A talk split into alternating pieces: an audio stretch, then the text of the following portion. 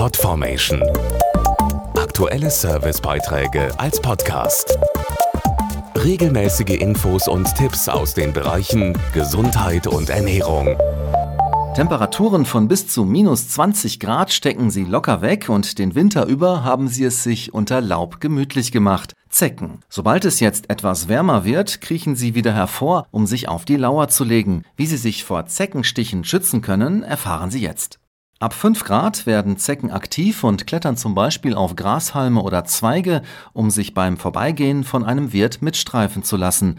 Was davor schützt, weiß der Parasitologe Professor Heinz Mehlhorn. Das Allerbeste ist, dass man lange Kleidung trägt. Dann sprüht man auf diese Kleidung ein Repellent. Das hält die Zecken fern. Und dass man, wenn man nach Hause kommt, auch nochmal nachsieht, ob nicht eine Zecke sich irgendwo versteckt hat. Hat sich eine Zecke festgesaugt, muss sie sofort entfernt werden. Absolut tabu sind Dinge wie Klebstoff oder Nagellack. Am besten entfernt man die Zecke mit einer spitzen Pinzette, indem man sie am Rüssel packt und aus der Haut herauszieht. Besonders wichtig ist, die Zecke auf keinen Fall zu quetschen, weil sonst Erreger, Borrelien oder auch FSME-Viren in die Haut gelangen können.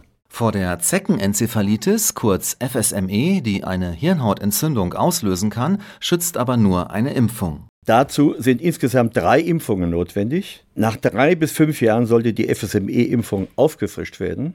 Vor allem in Süddeutschland, Teilen von Sachsen, Rheinland-Pfalz, Saarland und Thüringen rät die Ständige Impfkommission dringend zu einer solchen Impfung.